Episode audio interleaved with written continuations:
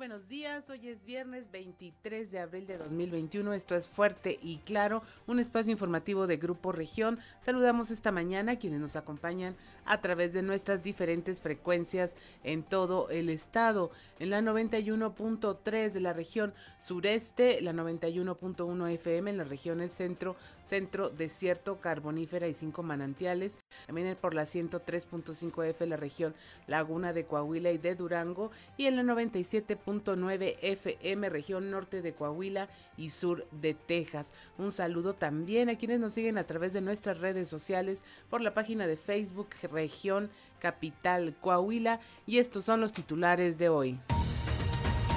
Se registran dos suicidios más en Saltillo, un interno del Centro de Reinserción Social para Varones y una mujer joven se quitaron la vida en las primeras horas de ayer jueves. Agilidad en la vacunación por coordinación entre gobiernos fue una de las claves para que el programa de vacunación contra el COVID-19 en esta etapa de aplicación de la vacuna a los maestros haya sido ágil y es un trabajo coordinado, destacó el gobernador Miguel Riquelme. Padres de familia piden flexibilidad en regreso semipresencial a las aulas. María Guadalupe Caro Angulo, representante en Coahuila de la Unión Nacional de Padres de Familia, dijo que tras una reunión virtual que sostuvieron, eh, de, que en donde les confirman ya el regreso a clases semipresenciales, tiene que haber flexibilidad en cuanto al tema de uniformes y otros insumos escolares. La Policía Cibernética exhorta a no difundir contenido del llamado Día de las Violaciones. Hay un reto internacional en redes sociales que se llama International Rape Day o Día Internacional de las Violaciones que se viralizó a través de las redes sociales y en el cual supuestamente este se eh, hará, se realizará este próximo sábado 24 de abril. Se reanudan atenciones contra el cáncer de mama en Musquis. Estos son las actividades de medicina preventiva realizadas eh, relacionadas para detectar esta enfermedad, puesto que durante la pandemia se detuvieron este tipo de atenciones médicas porque no se podía tener contacto cercano con los pacientes. Pedirá Coparmex a aspirantes firmar propuestas ante notario. Esto porque buscan conocer las propuestas en materia económica de los candidatos de los diversos partidos. Esto lo dijo el presidente de Coparmex en Monclova, Marco Ramón García. Con la presencia del gobernador Miguel Riquelme como testigo de honor, se llevó a cabo la firma del convenio de colaboración interinstitucional entre el Congreso del Estado de Coahuila y el Centro Empresarial Coahuila Sureste, la Coparmex, como un esfuerzo para lograr proyectos que mejoren los índices de competitividad, productividad y crecimiento económico del Estado. Finalmente, el alcalde de Saltillo, Manolo Jiménez, supervisó el programa Pintando Sonrisas. Este tiene como objetivo mejorar la calidad de vida de la población. Es un programa que se inició hace unos meses junto con el gobierno estatal. Esta y otra información hoy en Fuerte y Claro comenzamos.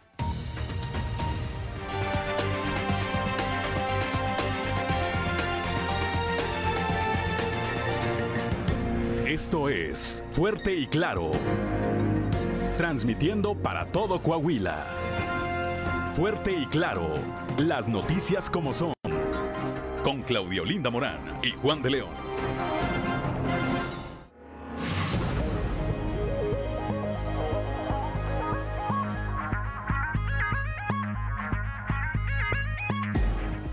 Muy buenos días, somos Juan de León y Claudia Olinda Morán. Estamos en Fuerte y Claro a esta hora de la mañana, las seis con siete minutos. La temperatura en Saltillo es de 14 grados, en Monclova de 17, Piedras Negras 21, Torreón 24, General Cepeda 14 grados, Arteaga 13, Musquis 18, San Juan de Sabinas tiene 19 grados, San Buenaventura 18, Cuatro Ciénegas 17, Parras de la Fuente 16 y Ramos Arispe 14 grados. Pero si usted quiere saber cómo va a estar el clima el día de hoy en todo el territorio coahuilense, vamos al pronóstico del tiempo con Angélica Acosta. El pronóstico del tiempo con Angélica Acosta.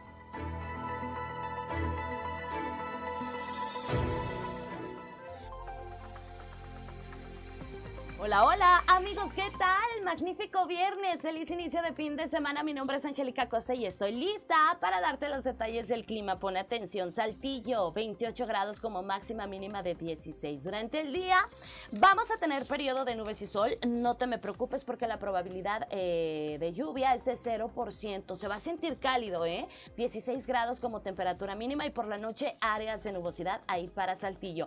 Monclova, 36 grados como máxima mínima de 20 se espera que marque el termómetro para este bonito viernes, inicio de fin de semana. Durante el día vamos a tener periodo de nubes y sol, se va a sentir cálido, por supuesto, y por la noche un cielo parcialmente nubladito. Y bueno, pues aquí precaución para Monclova porque la probabilidad de precipitación es de 50%, así que toma tus precauciones. Torreón, Coahuila, como ya se costumbre, ¿verdad? Temperatura muy cálida, 36 grados como máxima mínima de 19 durante el día, parcialmente soleado, muy, muy caluroso. Y por la noche áreas de nubosidad. 0% la probabilidad de precipitación ahí para Torreón. Piedras Negras, 23 grados como temperatura máxima se espera que marque el termómetro. Mínima de 14 durante el día principalmente nubladito, se va a sentir algo cálido. Y por la noche principalmente nublado. La posibilidad de lluvia, de chubasco o de tormenta ahí para Piedras Negras es de 25 Excelente. Amigos, amigas, tienen vuelta para Monterrey. Prepárate porque es elevada la posibilidad de precipitación para Monterrey en este viernes. 60% la probabilidad de precipitación, ¿ok? Durante el día se espera que el termómetro alcance una máxima de 29 grados, mínima de 22 durante el día, bastante nubladito. Vamos a tener lluvia, como te comento, y por la noche un cielo principalmente claro y cálido. Se va a sentir cálido y bueno, pues aquí para Monterrey es elevada la posibilidad de precipitación para que tomes tus precauciones. Amigos, ahí están los detalles del clima. Cuídate mucho, que tengas un excelente fin de semana.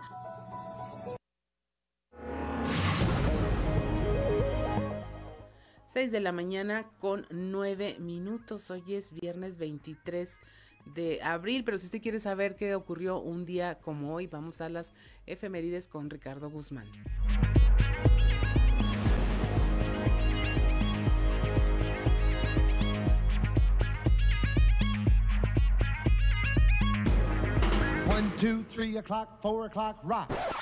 ¿Quiere conocer qué ocurrió un día como hoy? Estas son las efemérides con Ricardo Guzmán. Un día como hoy, pero de 1616, murió el dramaturgo y poeta británico William Shakespeare, uno de los mejores autores de la literatura universal. También, el 23 de abril, pero de 1890, por decreto del presidente Porfirio Díaz, en el puerto de Veracruz, México, se creó la Escuela Naval Militar, cuyo primer director fue el capitán Manuel E. Izaguirre. Y un día como hoy, pero de 1995, la Organización de las Naciones Unidas para la Educación, la Ciencia y la Cultura declaró el Día Mundial del Libro y el Derecho de Autor.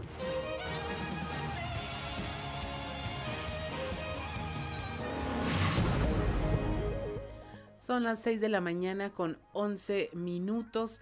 A esta hora de la mañana las temperaturas cálidas en, la mayor parte del territorio coahuilense.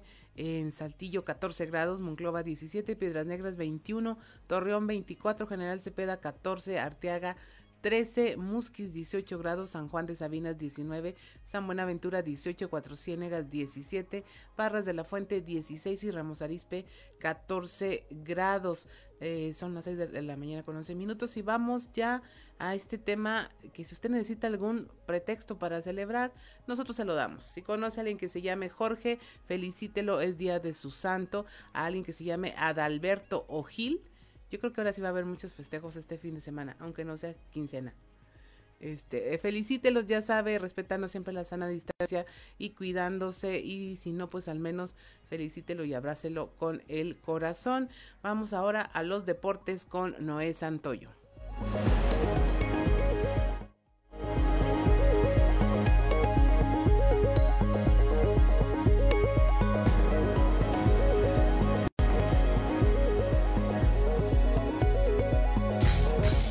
Resumen Estadio con Noé Santoyo.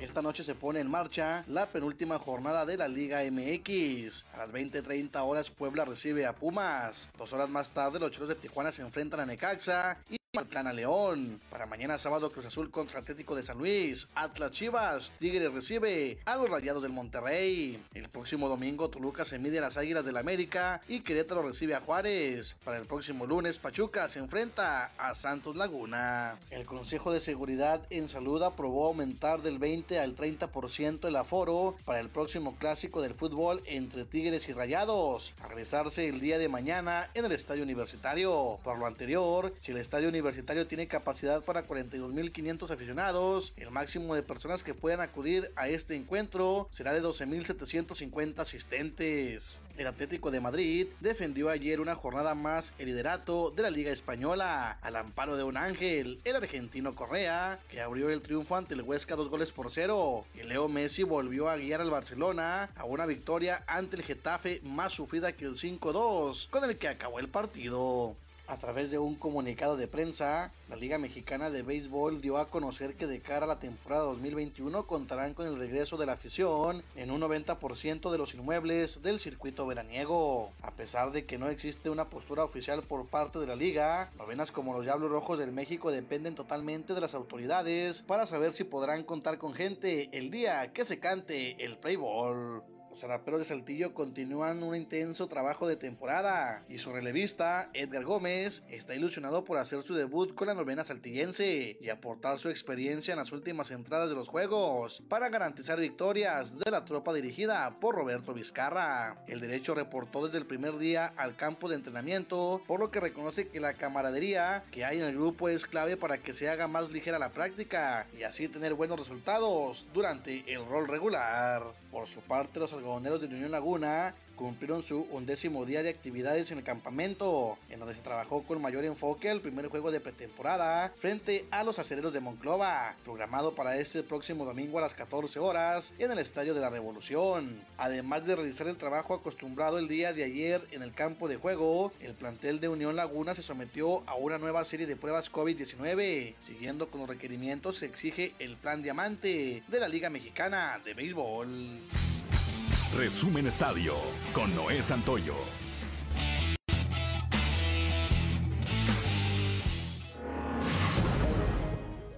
6 de la mañana con 15 minutos y si usted, usted está como yo esperando que abran el puente, pues le decimos cómo está la cotización peso dólar. Hoy viernes 23 de abril del 2021 el tipo de cambio promedio del dólar en México es de un dólar por 19 pesos con 87 centavos.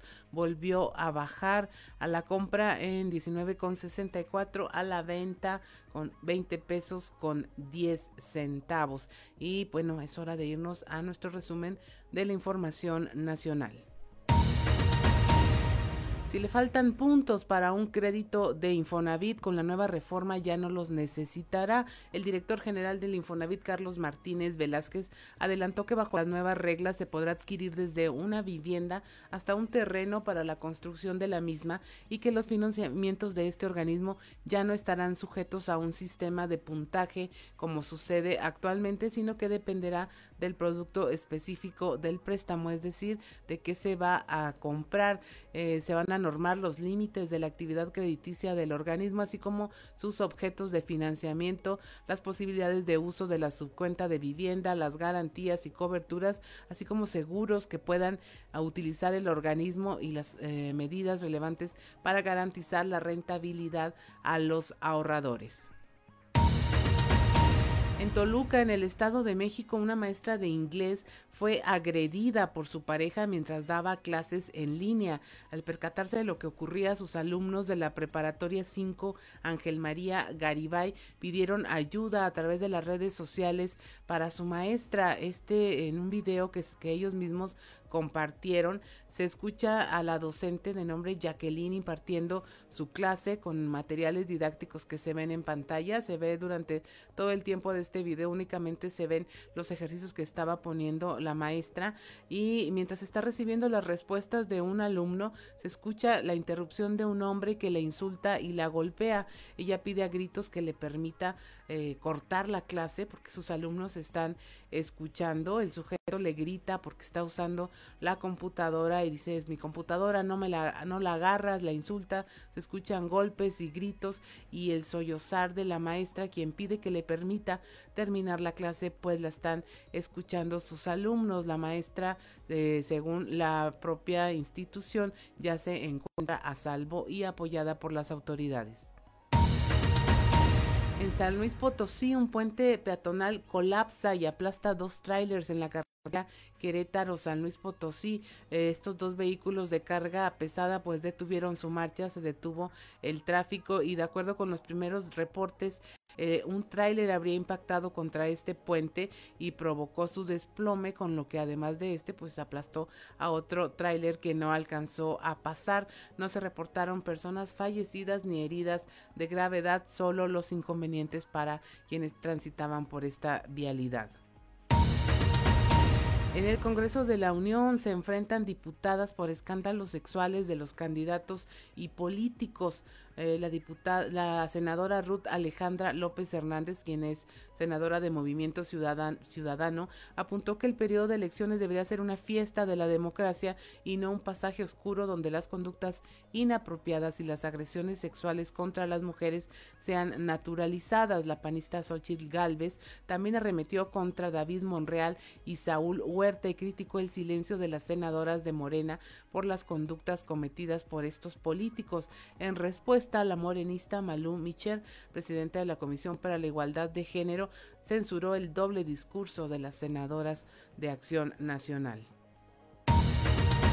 A un año de la pandemia, casi dos millones de personas aún no pueden regresar a trabajar. De estos dos millones, tres de cada cuatro afectados son mujeres. Está un año de la crisis económica. Falta que regresen a trabajar un millón novecientos sesenta mil personas que tenían alguna ocupación entre marzo y abril del año pasado y la tuvieron que dejar debido a los efectos de la pandemia. Descartan discutir el tema del aborto por falta de quórum ante la notoria ausencia de diputados y tras un choque de ideas, las diputadas no pudieron discutir este dictamen que plantea la despenalización del aborto en el Congreso de la Unión. Y hasta aquí la información nacional. Somos Juan de León y Claudio Linda Morán y estamos en Fuerte y Claro.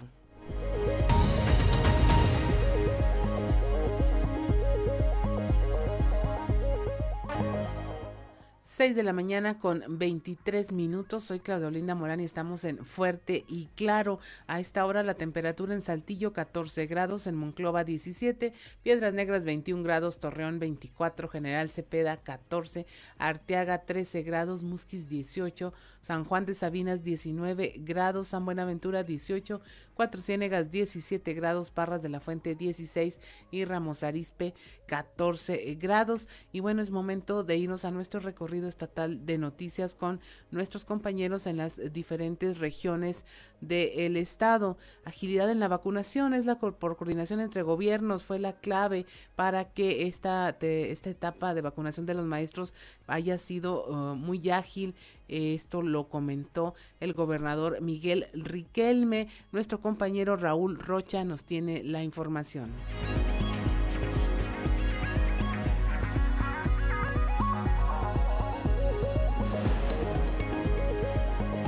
¿Qué tal compañeros? Buenos días. Esta es la información para el día de hoy. Una de las claves para que el programa de aplicación de vacuna contra COVID-19 para los maestros en Coahuila sea ágil ha sido el trabajo coordinado entre los tres niveles de gobierno, dijo el gobernador Miguel Ángel Riquelme Solís. El mandatario estatal señaló que espera que esta dinámica se pueda replicar cuando la aplicación de la vacuna sea para la población en general a los maestros y maestras, a las maestras y maestros. Y pues con mucho orgullo les digo, en dos días llevamos 36 mil maestros, sin quejas, sin filas, en máximo, máximo 40 minutos están saliendo. Era principio que, se, que una, más de una hora no salieran, en 40 minutos están saliendo. Llevamos el 44% de los maestros de las maestras y maestros este, vacunados. De 82 mil aproximados, ayer sumaron 36 mil 232 maestros en nueve, en nueve sedes únicamente, con seis filas cada uno. Es decir, hemos ido mejorando nuestros procesos. Cuando lleguemos a población abierta, espero que la misma fluidez se pueda tener eh, dentro de la coordinación que, siempre hemos pedido y que, bueno, ayer se demostró que juntos los tres órdenes de gobierno podemos hacer mucho más cosas y, y hacerlas, hacerlas bien. Esta es la información que tenemos el día de hoy. Buen día. 6 de la mañana con 26 minutos. Mire, eh, le invito a que escuche esta información y que la ponga sobre la mesa de conversación con su familia. Hay un reto que se está haciendo viral a través de las redes sociales, es el llamado International Rape Day, el Día Internacional de las Violaciones que estuvo siendo popularizado en Estados Unidos eh, y luego en México se empezaron a detectar como réplicas de este reto. Eh, las autoridades de la Policía Cibernética, de la Fiscalía de Justicia del Estado están atentas, exhortan a no difundir el contenido de este llamado Día de las Violaciones. La información con nuestra compañera Leslie Delgado.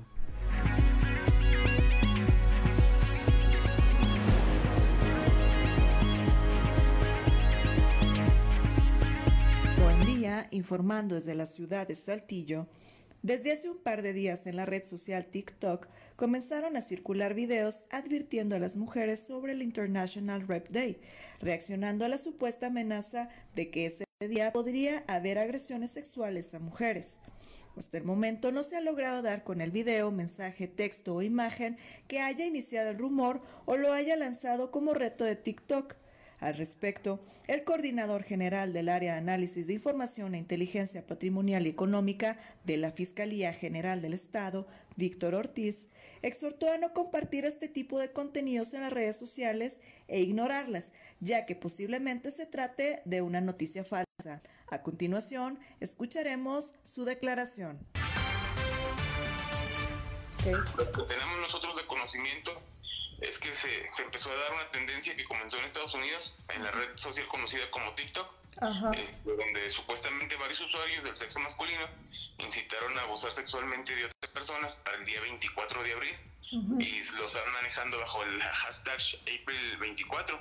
Hasta el momento TikTok, en lo que nosotros hemos revisado, no, no ha encontrado el contenido, video mensaje cuando se difundió un supuesto este hashtag y hasta ahorita ellos no se han pronunciado al respecto donde supuestamente pues estos seis hombres animan a otros a convertir esta fecha en el Día Internacional de la Violación. Ajá, perfecto. Esta información pues nosotros lo hemos visto que se ha ido migrando a redes sociales como Reddit, Facebook y Twitter. Ujú. este Y para pues, algunos hombres y mujeres de, de otros países ha sido aportado o interpretado como broma o burla. Ahora sí que nosotros lo que referimos como unidad de la policía cibernética es este pues exhortar a los usuarios de redes sociales pues, a no fomentar este tipo de publicaciones. Nuestra recomendación pues es más que nada ignorar este tipo de, de información, no difundirlas, no, no compartirlas ni promoverlas. Agradezco la intervención y que tengan un excelente viernes. 6 de la mañana con 29 minutos, ahí está, no lo comparta, pero sí convérselo con su familia, con sus hijos, eh, hijas, este tipo de situaciones que luego se hacen virales, virales y podrían ser tomadas en serio por algún joven, adolescente, este, y pues no es así, hay que contenerla desde la casa. Se reanudan las atenciones en la lucha contra el cáncer de mama en Musquis, esto luego de que por el COVID se detuvieron muchas acciones de medicina preventiva. Moisés Santiago nos tiene más información.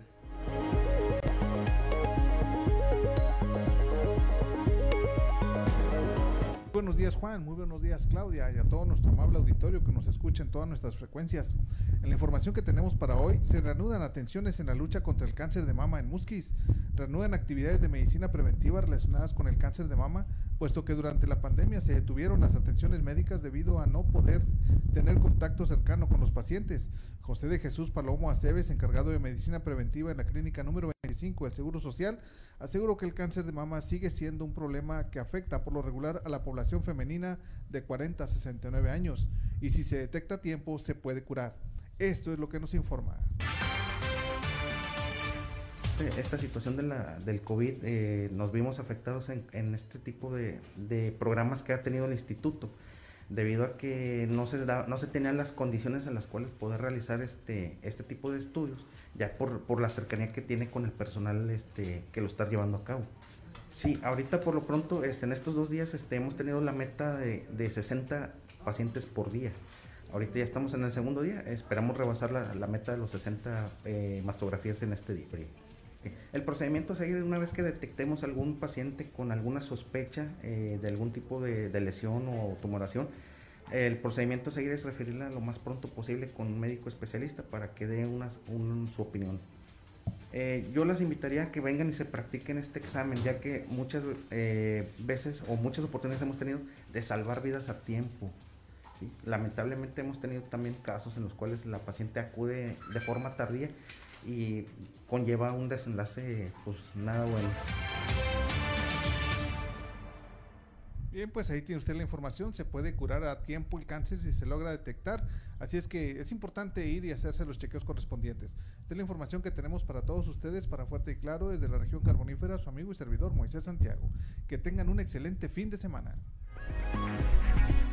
6.32 de la mañana, muchas gracias a Moisés Santiago. Y mire, es, esto es parte de la vuelta a la normalidad. Si usted dejó de hacerse chequeos médicos, de practicarse exámenes, de ir a, de acudir a sus citas, mucha gente no acudió a sus citas en las instituciones médicas, es momento de retomar este cuidado de la salud porque finalmente pues no todo es el COVID, fue una emergencia, fue, es y sigue siendo una contingencia sanitaria, pero el resto de las enfermedades si no se cuidan pues seguirán avanzando. Nos vamos ahora para la región centro del estado donde nuestra compañera Guadalupe Pérez nos trae este reclamo de la Coparmex eh, a través de Marco Ramón García, donde dice que ya no quieren rollos ni lo mismo de siempre. La información con Guadalupe Pérez.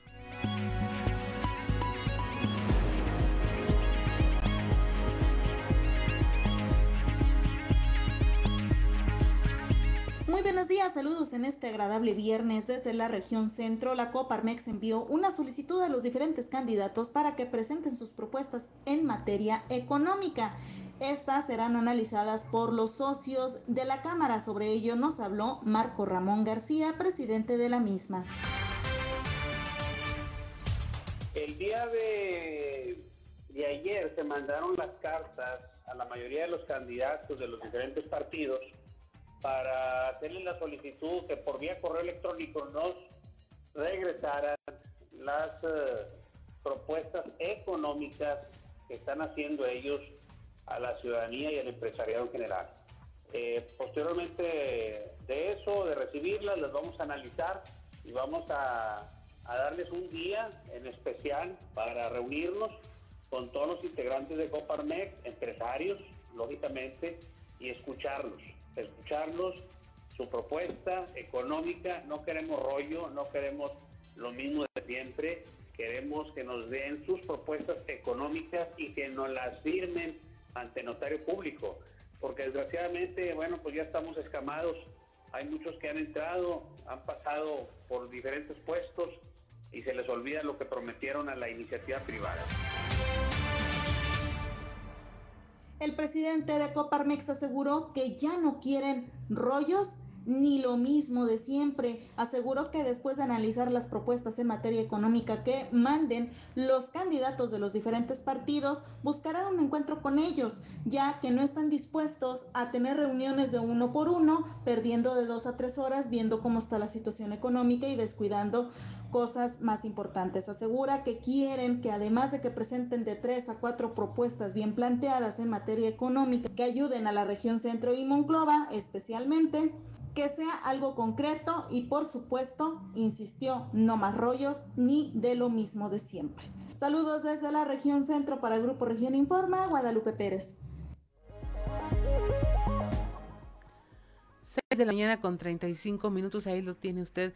Eh, quieren compromisos firmados y sellados ante notario público. Se supone que el voto debería ser el compromiso, ¿no? Y, el hecho de que tengan eh, públicamente todos eh, las lo que tiene que ver con sus propuestas de campaña, pero bueno, allá en la región centro se quieren asegurar de que les cumplan y ya no les echen rollo, según dijo el presidente de la Coparmex Monclova, Marco Ramón García. Vamos ahora al norte del estado, donde ya está todo listo para el debate de los candidatos a la alcaldía. Nuestra compañera Norma Ramírez habló con José María Muñoz Martínez, quien es presidente del Comité Municipal Electoral de Piedras Negras. Adelante, Norma, buenos días. Muy buenos días, Claudia Juan. Esta es la información desde Piedras Negras.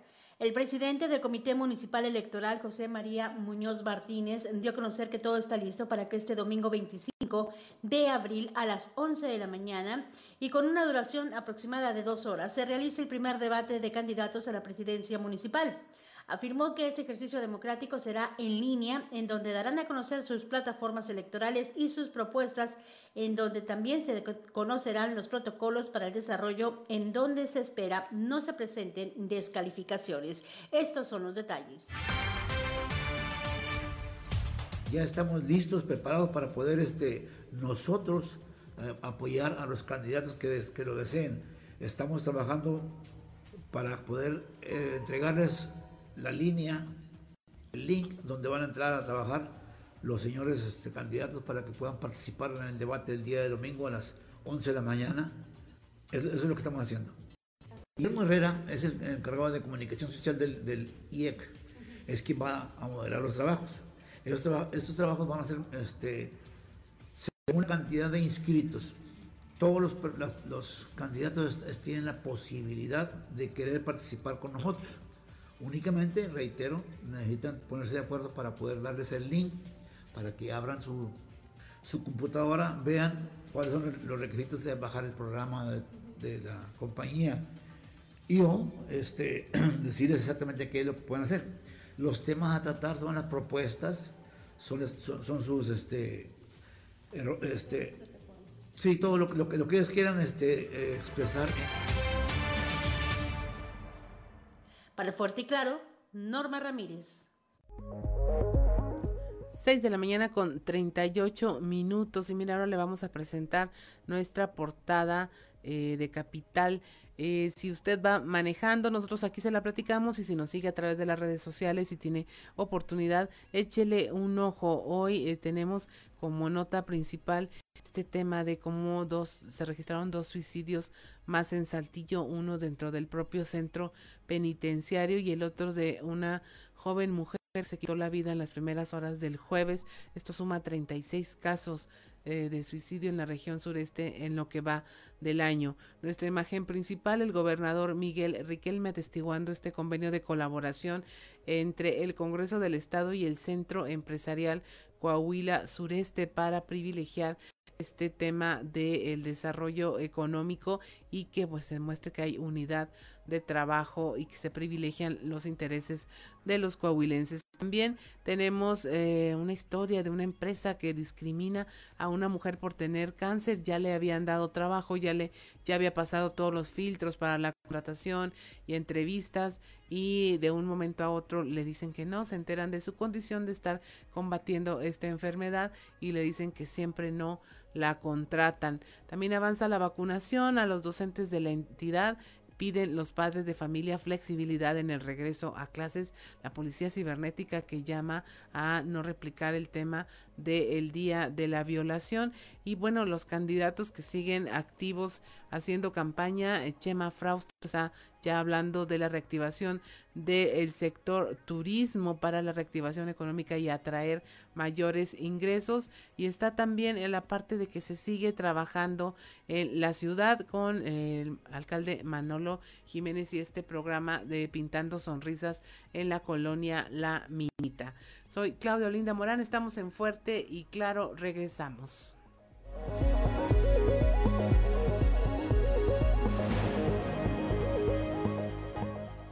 6 de la mañana con 44 minutos. Estamos en Fuerte y Claro. La temperatura en Saltillo 14 grados, en Monclova 17, Piedras Negras 21 grados, Torreón 24, General Cepeda 14, Arteaga 13 grados, Musquis 18, San Juan de Sabinas 19 grados, San Buenaventura 18, Cuatro Ciénegas 17 grados, Parras de la Fuente 16 y Ramos Arispe 14 grados. Ahora vamos y es momento de que usted pare oreja, nos vamos a poner a escuchar lo que se dice en los pasillos de la política.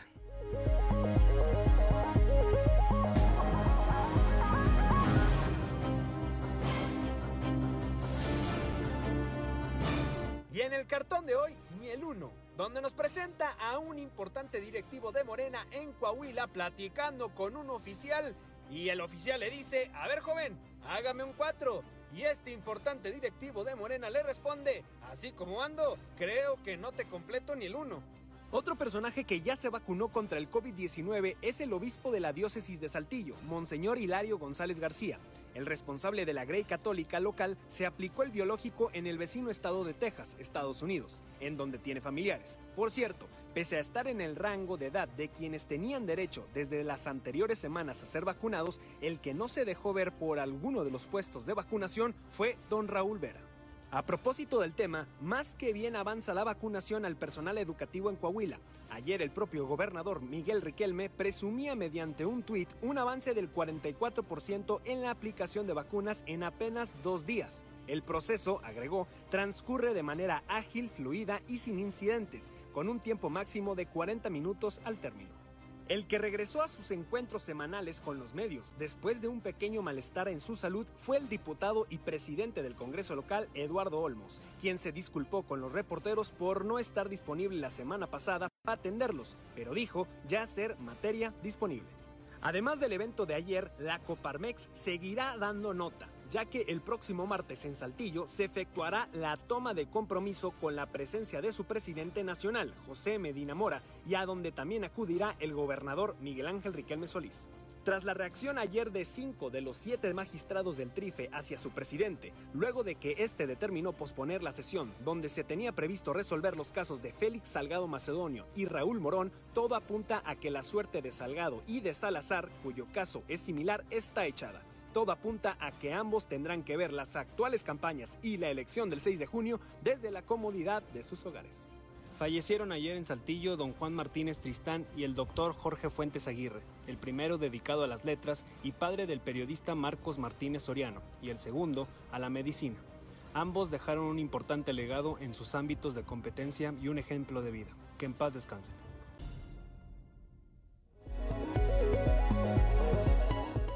6 de la mañana con 47 minutos y vamos a continuar con la información. Aquí en la región sureste se registraron dos suicidios. Eh, uno en el Centro de Reinserción Social para Varones y el otro caso es de una joven mujer que se quitó la vida en, las primeras horas del jueves. Nuestro compañero Christopher Vanegas, quien le toma el pulso a la ciudad en estos temas de tanto interés en materia de seguridad y de salud emocional, nos tiene la información. Buenos días, Cristo. A ver, vamos a ver si nos podemos enlazar con él.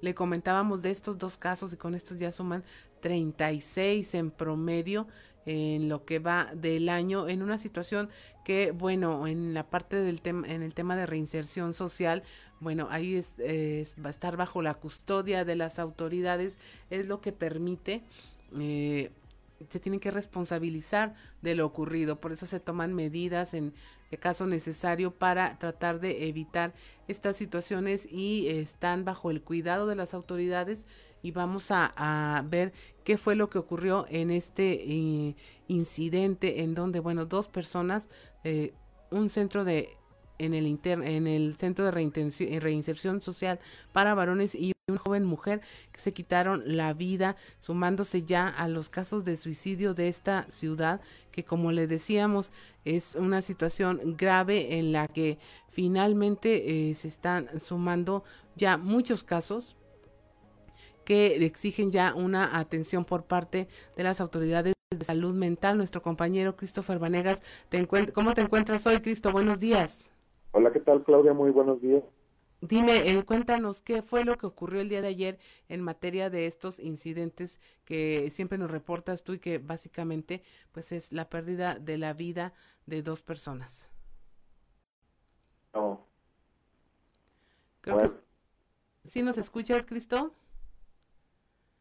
Creo que estamos teniendo ahí problemas este con la comunicación. Vamos a tratar de eh, contactarnos con él y también con nuestro compañero Víctor Barrón allá en la laguna donde, bueno, la Asociación de Padres de la Unión Nacional de Padres de Familia está, eh, no quita el dedo del renglón sobre el tema de regreso a clases semipresenciales. Están muy preocupados porque eh, el regreso a clases no implica solo la vacunación de los maestros, sino mm, poner en óptimas condiciones a todas las escuelas, a todas las instalaciones escolares que han estado vacías y sin operar prácticamente un año y que bueno, tienen que estar eh, sanitizadas, limpias, tienen que tener las medidas de sana distancia y toda una serie de protocolos para garantizar un regreso a clases que no eh, ponga en riesgo ni a los estudiantes ni a los alumnos. Vamos a charlar con nuestro compañero Víctor Barrón, que a su vez estuvo con María Guadalupe Caro Angulo, representante en Coahuila de la Unión Nacional de Padres de Familia, que usted ha escuchado en varias ocasiones aquí con nosotros, porque tuvieron una reunión virtual. Eh, confirman el regreso a clases y toda la Unión de Padres de Familia a nivel Nacional se reúne de manera virtual para tratar los temas que implica este regreso a clases. Incluso se está hablando de flexibilidad en el tema de los uniformes y otros insumos que habitualmente se utilizan para el regreso a clases tradicional. Imagínese usted, eh, se van a utilizar la cantidad de cuadernos, de libros, qué va a pasar con los uniformes, los cubrebocas tendrán que tener ciertas características, la mayoría de la gente está utilizando los que son reusables y eh, básicamente es un problema que no se ha dimensionado debidamente porque pues son muchos detalles los que surgen en cuanto la, la conversación sobre un tema se amplía, se definitivamente habrá más voces que escuchar. Ya tenemos a, a Christopher en la línea. Vamos a ver si nos escucha. Buenos días, Cristo. Buenos días. Hola, ¿qué tal, Claudia? Pues disculpa unos problemas aquí con la comunicación, pero bueno, ya estamos aquí en la línea como bien comentas, el día de ayer se registraron dos suicidios, dos suicidios en menos de 24 horas aquí en la región sureste, con lo que se aumenta a 36 la, el número de suicidios, 10 más que el año anterior a la misma fecha, durante la misma fecha. El primero de estos se registró durante la madrugada de ayer en el Centro Penitenciario Varonil de Saltillo, cuando Juan José N., eh, una persona quien purgaba una condena por el delito de homicidio desde el 2015, pues decidió quitarse la vida esto dentro de su celda. Sin embargo, fue descubierto por uno de los celadores quien eh, inmediatamente solicitó el apoyo y, bueno, debido al grave estado de salud con el que se encontraba, realizaron el traslado al Hospital General, en donde lamentablemente, luego de un par de, minutos después de su arribo, pues perdió la vida, por lo que pues fue reportado el deceso a elementos de la Fiscalía General del Estado. Horas más tarde, ya durante la mañana, eh, una mujer de 34 años fue encontrar sin vida esto dentro de su domicilio en la colonia Bellavista. Esta mujer de 34 años fue identificada como Miriam Abigail, quien, de acuerdo al reporte de las autoridades, fue encontrada dentro de su domicilio en la colonia Bellavista por una de sus hermanas. Esto luego de que la mujer no llegó a trabajar, una de sus hermanas llegó para para ver qué había pasado, para ver el motivo por el cual no, no había llegado al trabajo y se llevó la desagradable sorpresa de encontrarla sin vida. Sin embargo, eh, pues los familiares de esta mujer de 34 años, en un último intento por no perderla, decidieron trasladarla a la clínica del magisterio, ya que en la clínica del magisterio, pues desafortunadamente, este se reportó el deceso, eh, se dio a conocer que pues ya nada se podía hacer por esta mujer de 34 años, así que dieron aviso a elementos de la Fiscalía General del Estado. Repito, van 36 suicidios en lo que va del año, 10 eh, más que el año anterior a la misma fecha y pues estos hechos preocupan en demasía a los elementos de emergencia, las autoridades y sobre todo a los profesionales de la salud mental. Claudia. Así es, Cristo, y la recomendación de siempre, eh, y recuerdo que tú siempre la das, que se busque ayuda, ¿no?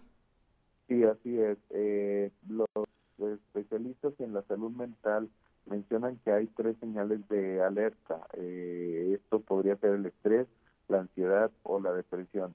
Recomiendan que si una persona padece de esto, eh, si uno mismo llega a padecer de esto o bien se conoce a alguien que padece de esto, se busque ayuda profesional. Eh, el suicidio es algo que se puede prevenir, es algo que, siempre dicen que se puede prevenir y pues bueno, estas son señales de alerta o bien un cambio abrupto en el comportamiento de las personas, este puede ser aislamiento, esto puede ser eh, cambios repentinos de humor, porque también recomiendan buscar ayuda profesional, eh, esto pues para evitar que la ola o el índice de suicidio siga aumentando aquí en la ciudad. Así es, pues muchas gracias Cristo por la información, gracias por lograr reconectarte, eh, que tengas un excelente fin de semana. Igualmente estaremos aquí en pendiente, claro, que tengan un excelente día y gusto saludar. 6.55 de la mañana, estamos en Fuerte y Claro, regresamos. 6 de la mañana con 59 minutos. Hablando del tema electoral, el presidente de la Junta de Gobierno del Congreso Local, Eduardo Olmos, dice que desde la perspectiva del Congreso del Estado se considera que en Coahuila se han realizado campañas de una forma responsable por parte de los candidatos de todos los partidos.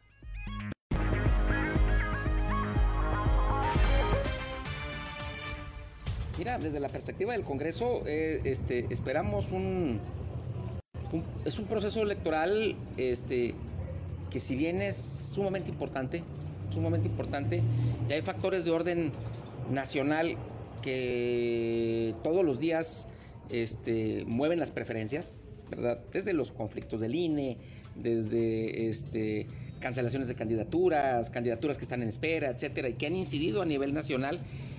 Yo creo que en Coahuila se han tenido este, candidatos responsables, ¿verdad? Que están tratando de llevar su propuesta a su electorado, ¿verdad? Y este y que en ese sentido este la ciudadanía en esta primera fase pues, está evaluando y recibiendo las propuestas. Más que evaluándolas, hay un periodo de recibirlas, hay un periodo de evaluarlas y hay un periodo de decisión, ¿verdad? Este, creo que en este momento la, la ciudadanía está recibiendo las propuestas. Veo madurez por parte de los candidatos. Este, creo que no se han contaminado por una dinámica nacional que estamos viendo en otros lados. Y en ese sentido, este, y eso que tenemos vecinos que tienen una elección a gobernador, ¿verdad? Este, que muchas veces incide y que muchas veces influye, pero creo que aquí en el caso de Coahuila, nuestros candidatos a alcaldes y nuestros candidatos a diputados de todos los partidos están haciendo una campaña responsable.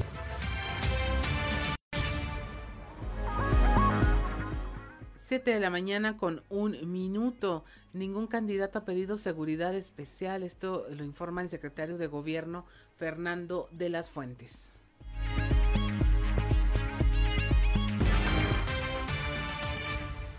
Y ahí se construyen estrategias conjuntas de los tres niveles de, gobierno para poder establecer eh, pues, eh, eh, esas acciones exitosamente. En este momento nosotros tenemos eh, eh, pues el reporte de que estamos en un saldo blanco, no hay ningún, no hay ningún problema. Eh, se dan a veces circunstancias por el mismo calor de la, de la contienda electoral, pero finalmente este, estamos viviendo una elección en Coahuila tranquila. Y en esta mesa por la paz, en esta época electoral, ellos se suman a esta mesa, tanto el Instituto Nacional Electoral como el Instituto Electoral de Coahuila. Y es ahí en donde pues, eh, eh, nos dan las rutas de tanto paquetes electorales y sus preocupaciones que pues realmente no, no han puesto ninguna arriba de la mesa.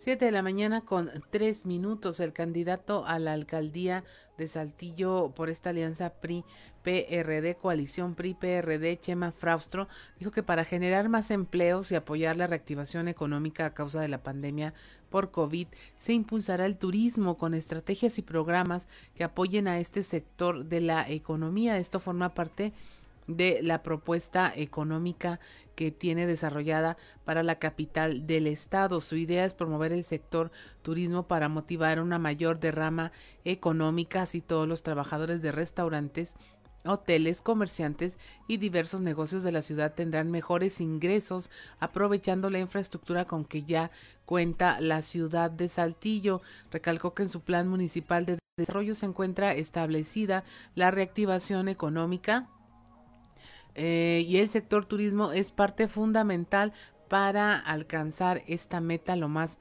pronto posible. quiere promover Saltillo como un destino cultural y gastronómico, generando a su vez eh, empleos dignos y mejores ingresos para las familias saltillenses.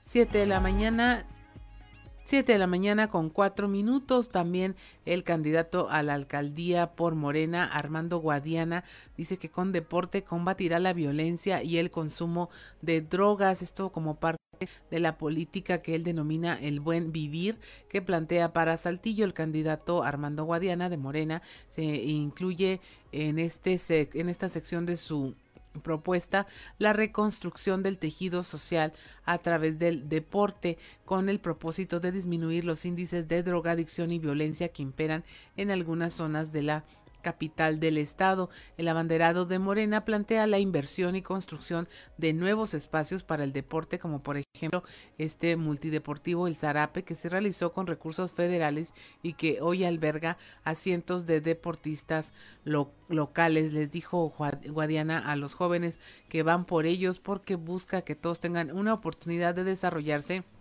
en una disciplina deportiva, por lo que se van a invertir recursos para que los adolescentes y jóvenes estén ocupados en cosas positivas, pues es la manera de combatir al crimen y a las drogas. Esto lo contó con vecinos de la colonia Oceanía, con quienes se comprometió a tener una administración transparente y cercana, pues aseguró que las y los ciudadanos necesitan ser escuchados y tomados en cuenta en cada una de las decisiones del ayuntamiento. 7 eh, de la mañana con 5 minutos en Torreón, Román Alberto Cepeda González, quien es candidato del PRI a la alcaldía, comentó que su propuesta va en el rubro de la seguridad orientada a la creación de centros de control y comando, además de esquemas de capacitación y equipamiento para la policía municipal, una corporación que dijo tendría subdivisiones en el aspecto operativo. Y ahí se construyen estrategias conjuntas de los tres niveles de, gobierno para poder establecer eh, pues, eh, eh, esas acciones exitosamente. En este momento nosotros tenemos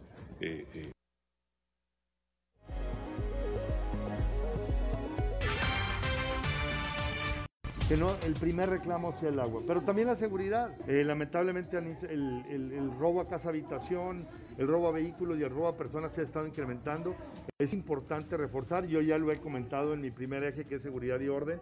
Estaremos una estrategia muy concreta de capacitación, adiestramiento y por supuesto un buen equipamiento, pero también una buena coordinación con los órdenes de gobierno, donde crearemos centros de control y comando en los distintos puntos de la ciudad, comités vecinales de seguridad donde puedan tener un contacto permanente, reforzar y evidentemente coordinar la, el esfuerzo con los órdenes de gobierno, el Estado y la Federación. Dividir la policía, dividir la policía en tema de proximidad, reacción, la policía turística, de protección animal y dividirla para poder tener una mayor, una mayor capacitación, pero sobre todo que podamos ir eh, transitando con un tema permanente de, de adiestramiento, capacitación y operación también.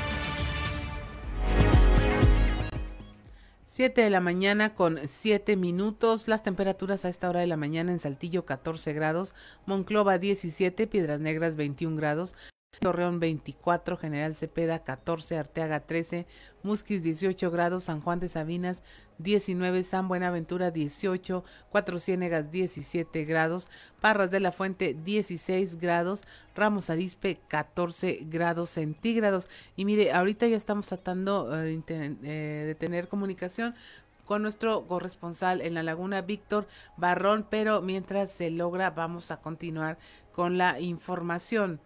Con la presencia del gobernador del estado, Miguel Riquelme Solís, como testigo de honor, se llevó a cabo la firma del convenio de colaboración interinstitucional entre el Congreso del Estado de Coahuila y el Centro Empresarial Coahuila Sureste de la Coparmex, esto en un esfuerzo de mejorar la competitividad, productividad y crecimiento económico del Estado, así como de impulsar una agenda legislativa de la mano de la sociedad civil y los empresarios. En su intervención, el gobernador Miguel Riquelme mencionó que este convenio de colaboración da una muestra de unidad, trabajo y compromiso a través de los distintos sectores que lo componen.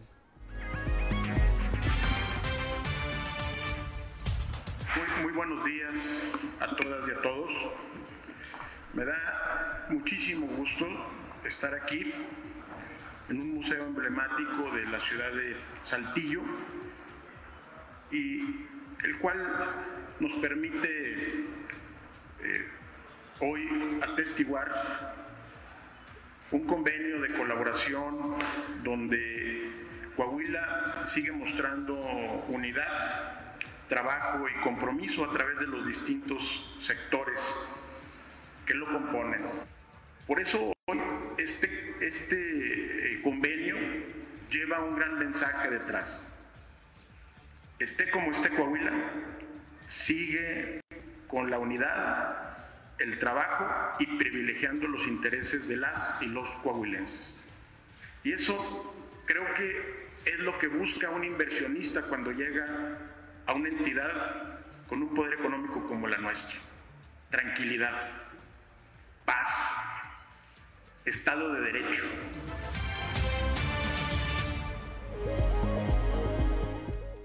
7 de la mañana con 10 minutos. Por su parte, el presidente de la Junta de Gobierno del Congreso del Estado, Eduardo Olmos Castro, señaló que eh, al espacio legislativo no solamente le corresponde a los, legisladores y legisladoras, sino también a, escuchar las diferentes voces de los sectores sociales. Por eso, este esfuerzo de reunirse con la Confederación Patronal de la República Mexicana para abrir alternativas que complementen y enriquezcan el quehacer legislativo.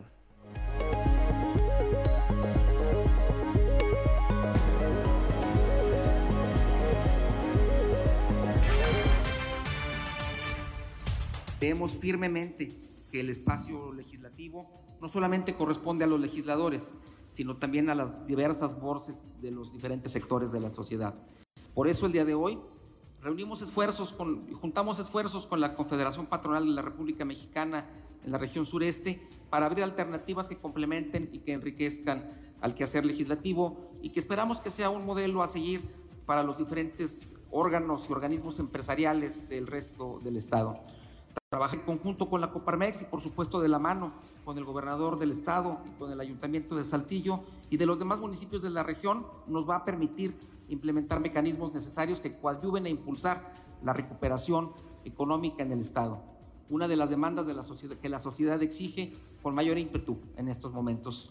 Sabedores de que, de que los empresarios y las empresarias representan el motor económico de nuestro estado, generan riqueza, generan crecimiento sostenible y puestos de trabajo bien pagados, son ustedes, los empresarios, quienes tienen el pulso más preciso para identificar las necesidades que logren ajustar el modelo que permita alcanzar condiciones que se reflejen en el bienestar de la población. Y de manera conjunta con las legisladoras y dos legisladores, traducirlas en leyes que hagan posible este proceso. 7 de la mañana con 12 minutos. Vamos ahora a la alerta ambiental con Carlos Álvarez Flores.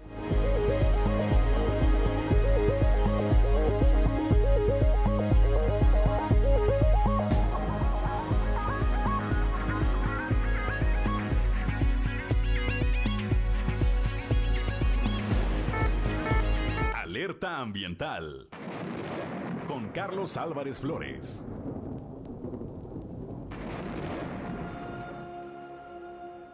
Muy buenos días. Continuando con el relato del confinamiento que nunca se pudo instalar en la Pedrera, en aquel terreno en San Luis Potosí, en el municipio de Guadalcázar, a donde los señores Guillermo y Salvador Aldret encontraron este terreno por instrucciones de la Subsecretaría de Mejoramiento del Ambiente. Esta subsecretaría en 1972 es creada dentro de la Secretaría de Salubridad y Asistencia. Así se llamaba en aquellos años nuestra ahora Secretaría de Salud. Estamos hablando del periodo de Luis Echeverría Álvarez como presidente de la República. Desde 1971 se había publicado ya la ley federal para prevenir y controlar la contaminación ambiental.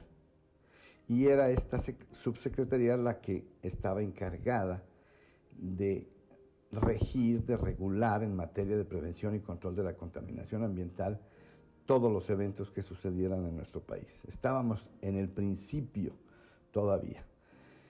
A partir de 1982 se publica la Ley Federal para la Protección al Ambiente y sustituye a la ley anterior, a la Ley Federal para Prevenir y Controlar la Contaminación Ambiental.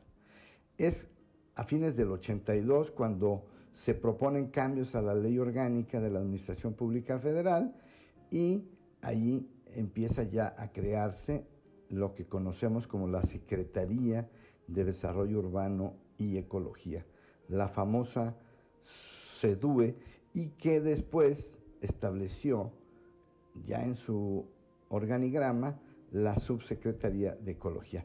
Pero regresando al tema, los señores Aldret fueron sancionados, les llamaron la atención, y dijeron, bueno, ustedes no pueden tener este tiradero aquí, tienen que levantar todo esto, ponerlo en tambores y llevárselo a otro sitio.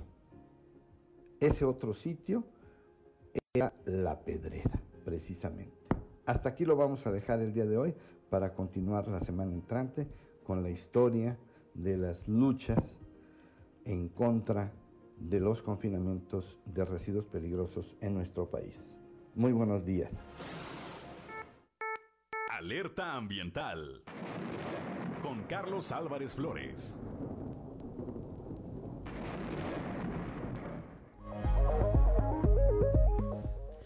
7 de la mañana con 15 minutos. Continuamos con la información.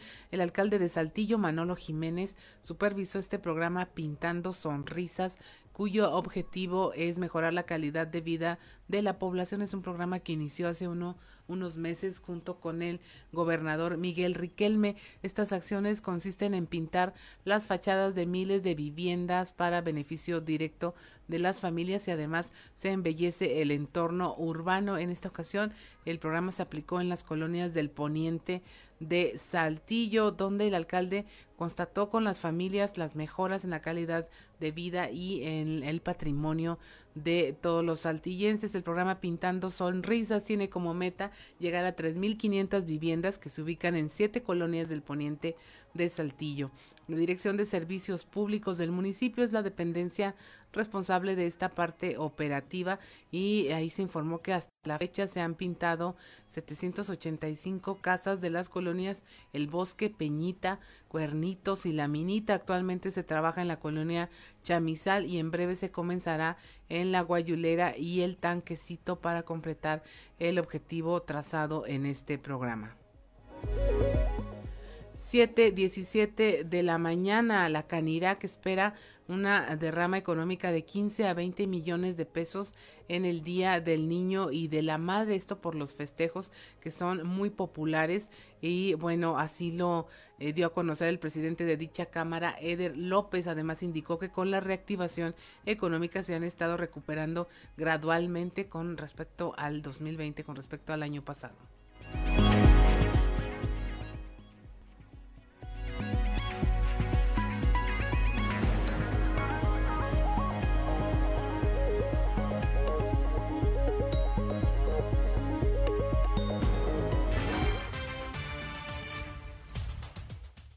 Estamos eh, promoviendo el Festival de la Paella para septiembre. Y para el 19 de mayo viene la Junta Nacional de Presidentes de Canirac. Y claro, viene el 10 de mayo y vamos a tratar, digo, a ver si ya para esas, esas fechas podemos lograr todavía tener más capacidad de los establecimientos. El Día del Niño es bueno para algunos establecimientos. Para el 10 de mayo esperamos tener una derrama eh, de aproximadamente 15-20 millones de pesos. Muy bien, muy bien, hemos tenido mucho mejor respuesta de la gente, ha, habido mayor afluencia, con los números realmente que se están manejando en el subcomité, que es el, el número, el porcentaje de hospitalizados, afortunadamente ha ido a la baja, entonces eso ha ayudado a que podamos seguir teniendo un avance en la reactivación económica. Estamos también notando mayor afluencia de extranjeros, de gente de Estados Unidos, de gente que, bueno, vaya, que el turismo, turismo de negocios, ¿no? Entonces, eso también nos ha ayudado mucho a, seguir reactivando esta economía.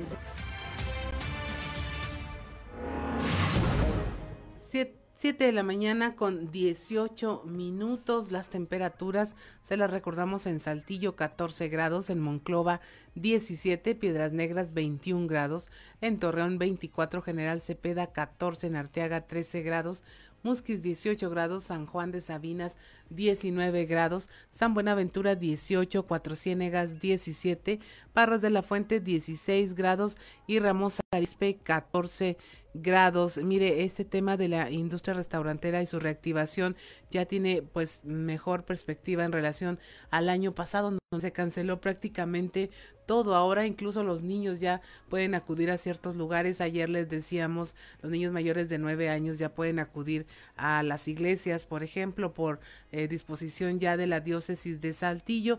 Pues, ¿qué más? Yo recuerdo que el año pasado se utilizó mucho el que llegaras en tu vehículo y a los niños el día del niño les regalaban un globo o algo adicional a manera de celebración porque estábamos a un mes de haber iniciado la cuarentena y bueno, era el fenómeno que aún no se explicaba, pero bueno, esperemos que este año eh, los ambos festejos sean mejores. Soy Claudio Linda Morán y estamos en Fuerte y Claro.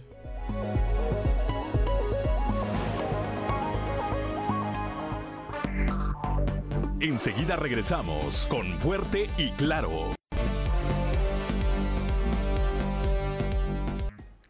7 de la mañana con 23 minutos. Continuamos con la información. Mire lo que le comentábamos de la industria restaurantera. También en Monclova hay amplias expectativas de que se vaya recuperando algunos rubros de este sector. Así lo informa José Arellano, presidente de la Canirac en Monclova.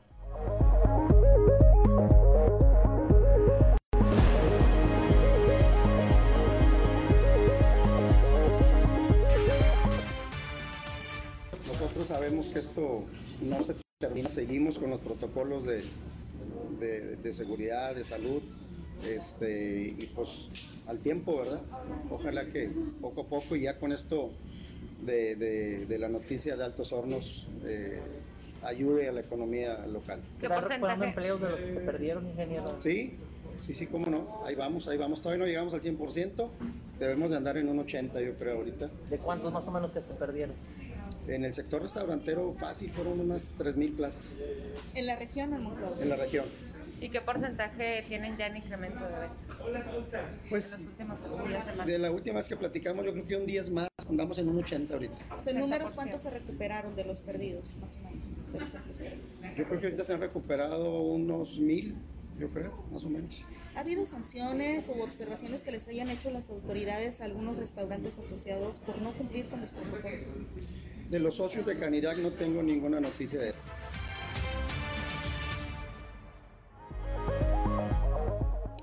7 de la mañana con 25 minutos.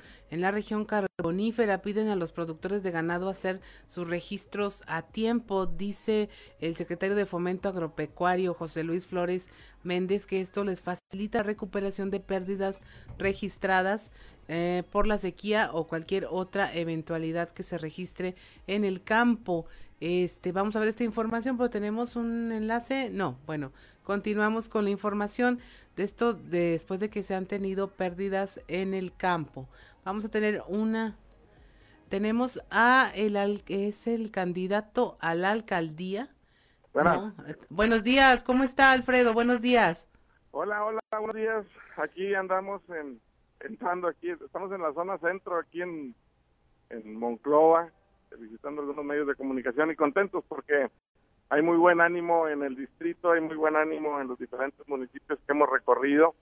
Eh, aquí en Monclova no me queda la menor duda que vamos a seguir en buenas manos y va a seguir la ciudad pintada de azul y la gente y los ciudadanos saben perfectamente que por encima de un apoyo, una despensa que les dan, están las gentes que quieren trabajar por un mañana mejor. Y esto es un trabajo en equipo. ¿eh? En todos los partidos políticos todavía hay, hay gente buena que quiere ir en esa coincidencia que tenemos de tener un Coahuila mejor.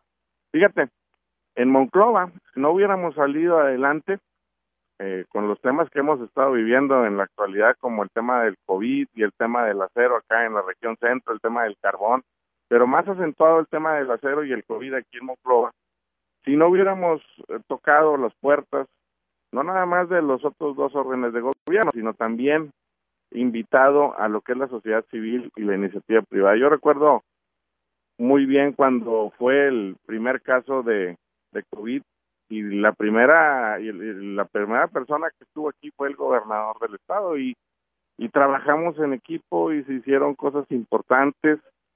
La verdad es que hemos demostrado que por encima Coahuila ha demostrado y el, y el gobernador Riquelme también eh, ha sido este impulsor de esa idea de que por encima de un de cualquier partido político está la coincidencia más grande de tener un un Monclova y un Coahuila mejor. Vamos a seguir en ese camino, tocando las puertas, vamos a seguir este, sumando esfuerzos en todos los partidos políticos, hay gente buena que quiere que lleguemos a tener un mejor mañana todos los coahuilenses, entonces pues bueno, más que una propuesta legislativa de qué leyes vamos a proponer estando en San Lázaro, lo que sí les garantizo es que vamos a ser incansables gestores para bajar los recursos que le corresponden a estas cuatro regiones que comprende el Distrito 3. Así es, candidato, para ubicar a nuestra audiencia, estamos hablando con Alfredo Paredes, quien es candidato a diputado federal por el Distrito 3 por parte del Partido Acción Nacional. Eh, antes usted fue alcalde eh, de Monclova y le tocó vivir todo este tema de la pandemia, cuarentena, le tocó ser el centro de atención a nivel nacional cuando eh, el fenómeno pues sobresaturó el tema del IMSS y de alguna manera su experiencia y lo que nos está diciendo hoy es es, a ver, yo sé trabajar. Sé trabajar en coordinación con los tres niveles de gobierno y en un tema que a todo mundo nos sorprendió. Y el trabajo es, eh, da resultados. Y esa es la carta de presentación que tenemos cuando vamos a los municipios vecinos de aquí del distrito. Somos bien recibidos, hay buen ánimo. Andamos quemando suela. Ayer terminamos muy noche y, y hoy, ahorita en la mañana, ya arrancamos muy temprano. Estamos contentos, estamos este muy muy convencidos que, que si seguimos así vamos a lograr el triunfo en el distrito 3 hay municipios aquí en, en la centro en la carbonífera que, que que se les ve ya la efervescencia de de de la cargada vamos hacia acción nacional hacia el PAN. Y yo estoy seguro que haciendo sinergia con todos vamos a lograr resolver las problemáticas eh, que cada uno de los municipios tiene. Todos los municipios tienen situaciones muy diferentes. A unos les falta agua, a otros tienen agua, pero sale sucia el agua. Así, por poner un ejemplo, ¿no? Así este, es. Tenemos que echarle muchas ganas, tenemos que ir a exigir lo que a estas regiones corresponde. Tenemos que pelear muy fuerte lo que es el pacto federal. El pacto federal, como bien ustedes saben, de cada peso que se va de Coahuila se regresan 30 centavos hay que exigir más recursos, hay que ir a exigir los fondos que se han perdido como el hidrocarburos, el minero, el, el de los desastres naturales, ahora con el tema de los incendios y ahora también con las congeladas que hubo aquí en hace como hace dos tres meses donde bajaron las temperaturas a menos de de 9 10 grados se congelaron los pastizales y los los cultivos y nadie los ayudó a nuestros a nuestras personas que se dedican al campo. Tenemos que ir a exigir esos esos fondos que se han perdido, hay que exigir también el fondo de los pueblos mágicos eh, donde, por ejemplo, en el distrito tenemos dos pueblos mágicos, que es Guerrero y Candela. Este distrito eh, eh, comprende desde Monclova hasta lo que es Río Bravo, prácticamente con Guerrero y algo que son los últimos dos municipios. Es un es un distrito muy muy muy extenso y lo vamos a recorrer todo, vamos a echarle muchas ganas, vamos a escuchar y vamos a, actuar de una forma muy contundente para resolver estos problemas que, hoy por hoy están golpeando a cada uno de ellos, ¿no? Candidato, en materia económica, ¿qué propone eh, para este tema de la reactivación? Sabemos que la, la situación de la región es complicada, eh, Altos Hornos de México, toda esa circunstancia. ¿Qué propone en términos, por ejemplo, de eh, el outsourcing, la contratación de personal, en ese tipo de acciones que tienen que ver con gobierno federal, empresas, Estado? Ahí, ¿qué nos puede comentar al respecto? Pues la propuesta es no abandonar las raíces que tenemos eh, en materia de, carbón, en la carbonífera, en el acero, acá en la región centro, pero sí tenemos que empezar a buscar este, cómo diversificar las economías. Por eso vamos a ser incansables promotores para hablar de las fortalezas que tienen estas regiones. Tenemos grandes joyas en el distrito. Fíjate, antes, Claudia, aquí en, en la región carbonífera, no nada más venían a ver el tema del, de la minería, sino también eh, había una industria cinegética, había una industria de deporte de pesca en la presa Don Martín acá en Juárez, que bueno, pues ese tipo de actividades generan una derrama económica importante eh, y, mueven economía en, manera, en, materia interna. Bueno, eso es lo que tenemos que empezar a reactivar en cada una de las ciudades. Tenemos grandes lugares que explotar, que darles promoción. Eso es de alguna forma el, el invertir en, en, turismo, en eh, va a detonar la economía del entorno, pero también tenemos que empezar a, a promover, como te comento, este, nuestras regiones, porque faltan oportunidades para nuestros jóvenes, para nuestras mujeres. Eh, nos enfocamos muchas veces a temas de la cerera, temas de, la, de los mineros, y descuidamos un poco el, el tema de, de, las mujeres y nuestros jóvenes que están ahí y que están esperando una oportunidad. Eh, yo estoy seguro que, que vamos a, a lograr cosas importantes vamos a promover nuestras regiones. Primero chulearlas, por ejemplo en el caso de Sabinas tenemos que chulear la ciudad, eh, tenemos que darle una cara bonita.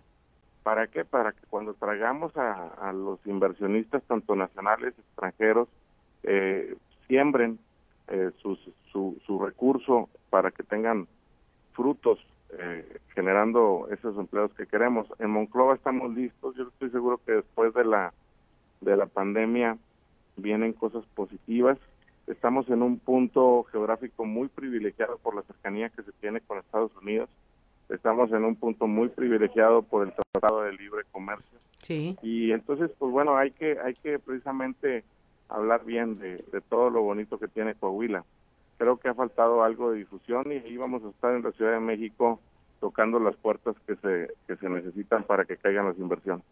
¿Cómo convencer, candidato, por ejemplo, a alguien que trabaja eh, de manera irregular, a lo mejor de decir, bueno, vente a la formalidad, a un empleo, ocho horas al día, este, que tiene prestaciones, pero que finalmente dicen ellos, es que ese sueldo no me conviene, prefiero ganar acá aunque me arriesgue la vida. ¿Cómo hacer que valga la pena? este meterse a la formalidad y no solo en el aspecto de un empleo formal sino incluso los los eh, vendedores ambulantes el comercio informal cómo convencerlos. Creo que esa es una de las principales tareas que tienen en la máxima tribuna del país. Sí hay mucha informalidad. Qué es lo que se logró hacer en, en los últimos años en Monclova empezar a invertir en, en puntos muy estratégicos invertimos mucho en infraestructura deportiva eso va a ayudar a generar empleo y a detonar mercado interno. Eh, lo que estamos buscando es que vengan gente a hacer deporte de fuera y desde que entran a esta ciudad y consumen gasolina, pues bueno, ya están dejando su recurso en, en, en, en la comunidad cuando vienen a comer en restaurantes, cuando vienen a hospedarse en nuestros hoteles, eso es lo que queremos. Empezar a mover. a eso me refiero con diversificar. En el río, en el río Monclova, que era antes un, un lecho de, un, nicho de infección y de inseguridad donde se metían los maleantes, ahora cientos de familias van a recorrerlo y empiezas a ver cómo en el entorno empieza a mejorar, que empiezan a poner este taquitos, que empiezan a poner esto, lo otro, el comercio se empieza a activar ¿Qué es lo que tenemos que hacer? Bueno, trabajar en coordinación con el municipio para capacitar y que esa informalidad pues entre en, el camino de la formalidad. Yo estoy seguro que, que muchos quieren eh, entrar en, ese camino, pero muchas veces por falta de capacitación, por falta de, de, conocimiento, pues eh, lo dejamos. Creo que eh, haciendo la sinergia necesaria con los con las presidencias municipales podemos lograr vencer todas las adversidades. El que el diputado federal tenga esa, esa, esa comunicación con los alcaldes será la fortaleza para, para darle agilidad a todos esos temas. En temas, por ejemplo, de infraestructura de salud, ahorita que comentabas que el tema de, que comentábamos el tema de la pandemia. Sí. Es increíble cómo por, por temas burocráticos no se han podido construir unidades médicas familiares. En el Seguro Social está ya un presupuesto autorizado para construir una unidad médica familiar en Frontera y en Sabinas. Y por un papel no se ha podido hacer ese, ese objetivo, ¿no? Es una, una unidad médica de 40 camas más o menos. Camas que son muy necesarias en nuestras regiones. Entonces, eh, ese tipo, ahí es donde entra el diputado federal, ahí es donde entra a tocar las puertas y decir, a ver, aquí estamos, qué falta, qué tenemos que traer para que arranquen las inversiones.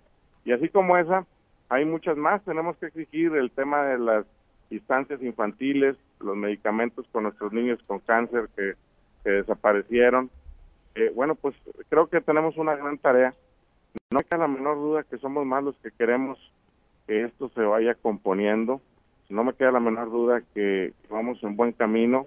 No me queda la menor duda que por encima de una ideología política o creencia, estamos más los que queremos un Coahuila mejor, entonces hay que seguir en ese en ese tema, ¿no? Eh, veo en sus redes sociales fotos de, de, cómo está llevando su campaña, está acompañado de, de un equipo completamente rodeado de gente eh, la gente se está involucrando, qué se ha encontrado con el tema de la pandemia, qué dificultades este la siente diferente o ya vuelve a sentir el calorcito este de la gente. Pues eh, ah, eh, ahorita que tenemos semáforo verde, los ciudadanos, bueno, tratamos de llevar unas jornadas con las medidas preventivas.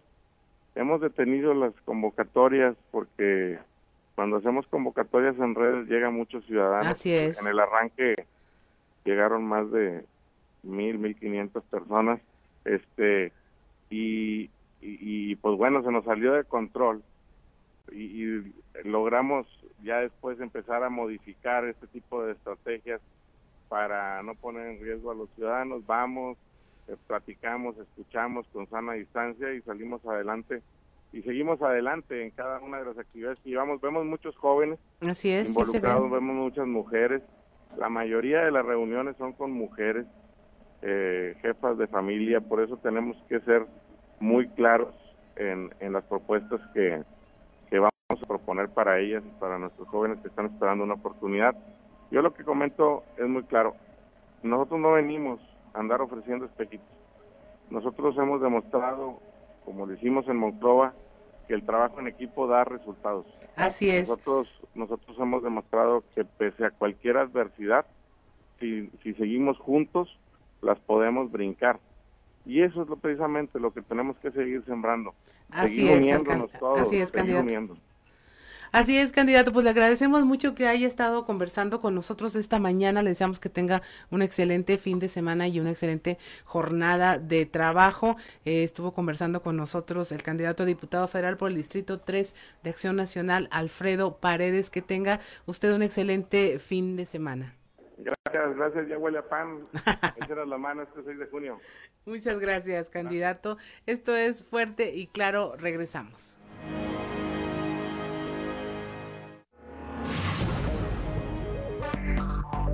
Enseguida regresamos con Fuerte y Claro.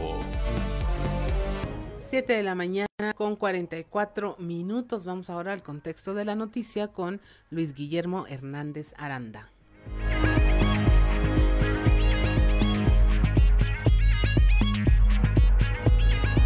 El contexto de la noticia con Luis Guillermo Hernández Aranda. Torreón, como todas las ciudades de México, muestra diferentes realidades. Colonias donde la pobreza se limita a las pláticas del personal de aseo o a las noticias que pasan en la televisión. Ahí no hay problemas de escasez de agua. Incluso las residencias presumen sus albercas. Tampoco faltan áreas verdes y mucho menos alumbrado público. Sobra dinero para una vida holgada, en muchos casos producto del trabajo y en otras de la corrupción. También existen los sectores de clase media, con calles pavimentadas pero que sufren por la escasez de agua, malos servicios, por la inseguridad y sobre todo por estirar la quincena. A pesar de un sueldo estable que permite ciertos lujos como pagar una escuela privada y salir a comer de vez en cuando, no están sobrados de dinero. La vida aspiracional es sostenida por las tarjetas de crédito, donde se sufre para pagarlas. En contraste, hay colonias que han permanecido en el olvido desde hace mucho tiempo, donde no hay calles pavimentadas, la basura está en todos lados y el alumbrado público, así como el agua potable, son una demanda ajena nunca cumplida. Aquí el dinero no alcanza para nada. Las familias tienen que hacer milagros para subsistir. No se trata de estirar la quincena porque no hay trabajo. Son en estos últimos dos sectores y particularmente en el más pobre donde se acuña la palabra barrio. El diccionario de la Real Academia Española define barrio como parte de una población situada en su periferia y a menudo separada por un intervalo sin poblar. Pachucos, cholos, chavos bandas, darks, punks, pandillas, son muchas de las manifestaciones contraculturales que se han generado en los barrios de México como signo de pertenencia y de defensa ante un sistema que los ha tenido en el olvido. La realidad del barrio es muy diferente a la que ha vivido Luis Fernando Salazar. Para su fortuna desde niño tuvo acceso a un buen nivel de vida. Creo que en el PAN merecía mejores oportunidades y sin duda tiene derecho a buscar otros horizontes como ahora lo hace en Morena. Pero de ahí que de la noche a la mañana se nos presente como un hombre de izquierda cuyo barrio le respalda, hay una gran diferencia. No le queda hablar del PRIAN cuando toda su carrera fue en el albiazul y sus logros políticos son precisamente en el PAN. En campaña los políticos muestran una cara muy distinta, pero tampoco se puede caer en los extremos. Vemos a Luis Fernando Salazar en sus redes sociales entrenando box en su casa con un gran jardín y de fondo una alberca con la frase de mi barrio me respalda. En el barrio el box no es un deporte, sino una opción de ganarse la vida y salir de la pobreza como lo retratara David Silva en Campeón sin Corona. En el barrio no hay agua para tomar, mucho menos para tener alberca. Ojalá todos los barrios de Torreón fuera como el de Luis Fernando Salazar, que está muy lejos de los ideales de izquierda. Soy Luis Guillermo Hernández, nos escuchamos a la próxima. El contexto de la noticia con Luis Guillermo Hernández Aranda. 7 de la mañana con 48 minutos es hora de irnos a nuestro eh, resumen informativo nacional. Le faltan puntos para un crédito de Infonavit. Con la nueva reforma ya no los necesitará. El director general del Infonavit, Carlos Martínez Velázquez, adelantó que bajo las nuevas reglas se podrá adquirir desde una vivienda hasta un terreno para la construcción de la misma y que los financiamientos del organismo ya no estarán sujetos a un sistema de puntaje como sucede actualmente, sino que dependerá del producto específico del préstamo. En Toluca, en el Estado de México, una maestra de inglés fue agredida por su pareja mientras daba clases en línea. Al percatarse de lo que ocurría, sus alumnos de la preparatoria 5, Ángel María Garibay, pidieron ayuda para su maestra a través de redes sociales De acuerdo con el video que compartieron los estudiantes, se escucha a la docente de nombre Jacqueline impartiendo su clase mientras recibe las respuestas de un alumno. Se percibe la irrupción de un hombre que le insulta y la golpea. Ella le pide a gritos que le permita terminar de dar la clase y en el audio se escucha que el sujeto le grita porque está utilizando su computadora. Se escuchan golpes y gritos y el sollozar de la docente quien pide que le permita al menos terminar la clase pues la están escuchando sus alumnos. En San Luis Potosí se desploma un puente peatonal y aplasta dos trailers de carga, esto en la carretera Querétaro-San Luis. De acuerdo con los primeros reportes, un tráiler impactó contra el puente y provocó su desplome, con lo que además este aplastó a otro más que no alcanzó a pasar. No se reportan personas fallecidas ni heridas de gravedad, solo el cierre de la vialidad. En el Congreso de la Unión se enfrentan las diputadas por los escándalos sexuales de candidatos y políticos. Ruth Alejandra López Hernández, senadora de Movimiento Ciudadano, apuntó que el periodo de elecciones debería ser una fiesta de la democracia y no un pasaje oscuro donde las conductas inapropiadas y las agresiones sexuales contra las mujeres son naturalizadas. La panista Xochitl Galvez también arremetió contra David Monreal y Saúl Huerta y criticó el silencio de las senadoras de Morena por las conductas cometidas por estos políticos. En respuesta, la morenista Malú Micher, presidenta de la Comisión para la Igualdad de Género, censuró el doble discurso de las senadoras de Acción Nacional.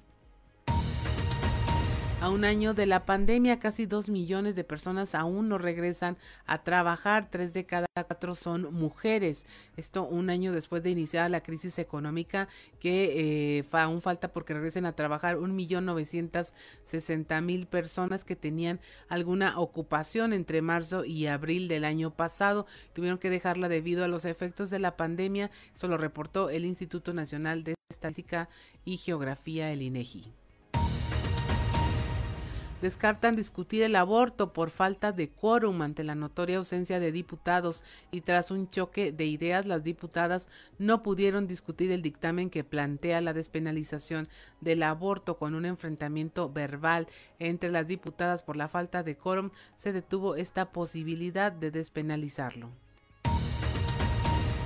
En Sonora, un colectivo encuentra un pozo con restos humanos. Estos aún ardían entre las brasas. Integrantes de la, del colectivo Madres Buscadoras de Sonora encontraron esta fosa de concreto con restos humanos aún ardiendo y humeando en su interior. A través de redes sociales, la colectiva informó que el hallazgo fue hecho en el sector La Cuadrita de San José de Guaymas y los restos podrían pertenecer a un gran número de personas. Y finalmente, el coordinador de la bancada de diputados de Morena, Ignacio Mier, dijo sobre las acusaciones de agresión sexual a un menor por parte del diputado Benjamín Saúl Huerta Corona, quien fue detenido y después liberado, que se trataba de su vida personal. Y hasta aquí la información nacional y alcanzamos a ir al show de los famosos con Amberly Lozano.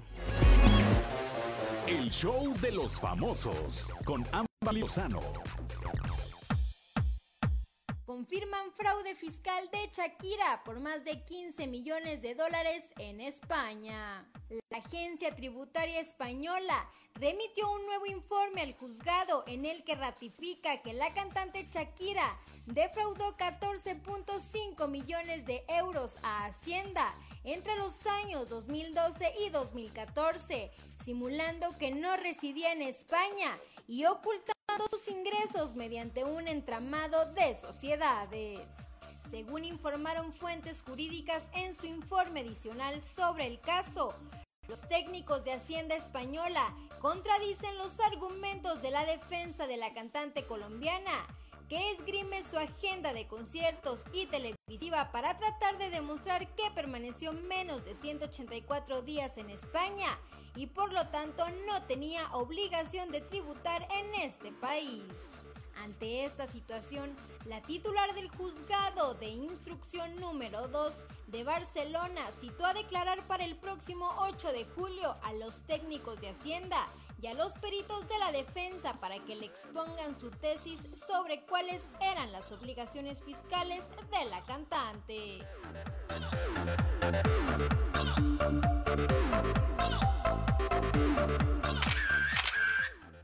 La Casa de las Flores se convertirá en una película. La plataforma de Netflix acaba de anunciar que Paulina de la Mora y sus hermanos volverán con más aventuras.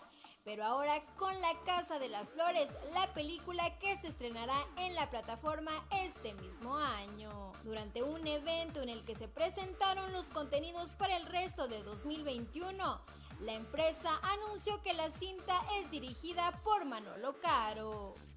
En el elenco de la Casa de las Flores están Cecilia Suárez, Aislinn Derbez, Juan Pablo Medina, Luis de la Rosa y Paco de León, entre otros. La plataforma también anunció que para el resto del año vienen otras producciones hechas en México, manufactura que ha tenido mucho éxito a nivel mundial.